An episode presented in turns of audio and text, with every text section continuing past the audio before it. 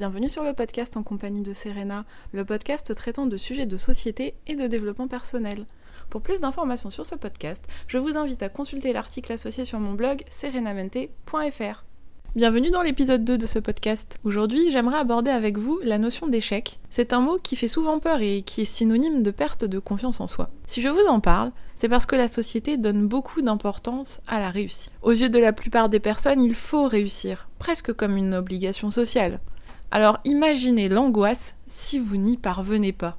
Je vais d'abord vous donner une définition de l'échec. L'échec, c'est le fait de ne pas réussir et de ne pas obtenir quelque chose. C'est clairement un synonyme de défaite.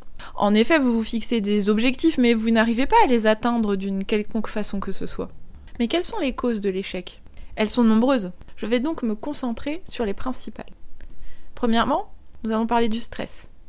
Lorsque vous ne vous sentez pas bien, vous avez les mains moites et que vous échouez parce que vous n'êtes pas au maximum de vos capacités. Deuxièmement, le manque de confiance en soi. Vous n'arrêtez pas de vous répéter en boucle je vais rater, je vais rater, je vais rater, je vais rater. Et du coup, à force de vous le dire, vous vous en persuadez et vous ratez. Troisièmement, le manque de préparation. Pour se fixer des objectifs réalistes et atteignables, il convient de réaliser un plan d'action et de s'y tenir. Si vous n'êtes pas préparé, vous avez probablement peu de chances d'atteindre vos objectifs et par conséquent de réussir. Alors quels sont les moyens d'atteindre ces objectifs? Par exemple, pour courir un marathon, je vais devoir avoir une bonne préparation physique, mais aussi mentale, ainsi qu'une alimentation saine et équilibrée. Mais peut-être aussi une alimentation un peu plus protéinée.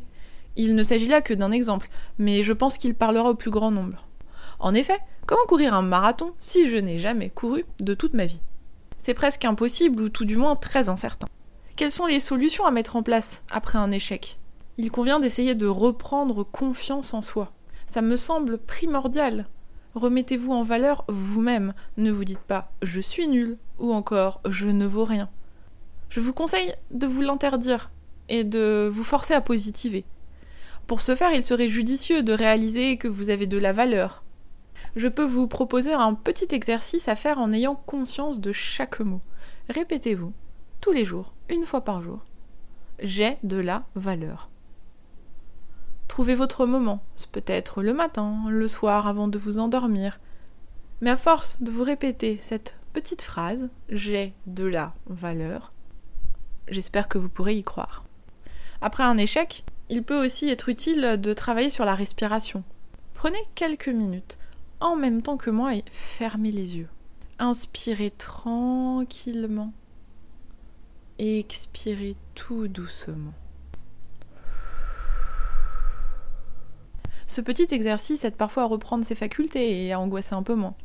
Je pourrais également vous citer la méditation, le yoga ou une activité sportive de votre choix qui pourrait beaucoup vous aider.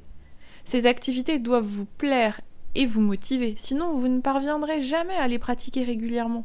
Elles sont importantes et permettent également d'évacuer les émotions. Après un échec, on oublie souvent de relativiser. Vous avez raté une fois, certes, cela ne veut pas dire que vous raterez deux fois, trois fois, ni que vous raterez toujours. Peut-être que vous pourrez remédier à la situation. Tentez aussi d'ôter vos éventuels obstacles et blocages psychologiques. Si vous avez des informations à mémoriser pour atteindre vos objectifs, vous les intégrerez alors plus facilement et vous serez ainsi plus réceptif. Je voulais aussi faire un petit aparté sur le cas de l'échec scolaire. Parfois, à l'école, il y a le problème des notes. Les parents pensent souvent qu'une mauvaise note veut dire qu'un enfant est nul. Or, personne n'est nul. Une mauvaise note peut être due à de nombreux facteurs. Un oubli, avec un contrôle pas noté dans son agenda. Le stress.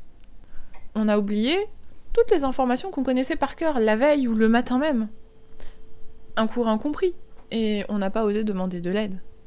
Des situations familiales ou personnelles compliquées, ou même du harcèlement scolaire, ou un élève qui se saborde. C'est alors sa façon d'attirer peut-être l'attention et de vous dire Coucou, j'existe, aidez-moi. En cas de mauvaise note, je vous conseille de ne pas vous inquiéter, de ne pas vous fâcher, de ne pas remettre en cause les capacités de l'enfant. Peut-être euh, pourriez-vous, par contre, vous poser quelques questions. Comment va-t-il en ce moment psychologiquement? Si vous parvenez à obtenir la réponse à cette question, vous pourrez certainement mieux comprendre les raisons de sa mauvaise note.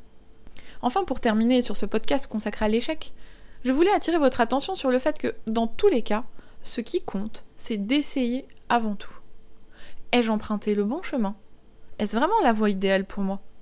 N'aurais-je pas dû essayer de prendre une autre route? Est-ce si grave de ne pas avoir obtenu les résultats espérés? Comment puis-je m'en remettre et retrouver le chemin du bonheur? Ne puis-je pas parvenir à être heureux ou heureuse sans cette réussite? Pour reprendre confiance en vous, n'hésitez pas à essayer de positiver un maximum. Je vous propose un petit exercice pratique. Endormez-vous sur trois pensées positives tous les soirs. Par exemple, j'ai fait ma séance de sport du jour, j'ai regardé une série à la télévision et ça m'a détendu. Et j'ai réalisé tous mes objectifs professionnels du jour. C'est à vous maintenant. Voilà, cet épisode est maintenant terminé. S'il vous a plu, n'hésitez pas à vous abonner. N'hésitez pas non plus à partager l'épisode sur les réseaux sociaux et à laisser un avis pour m'encourager. Le podcast pourra ainsi être découvert par d'autres personnes. Je vous invite également à consulter mes articles traitant de développement personnel sur mon blog serenamente.fr dans la rubrique humeur. À bientôt!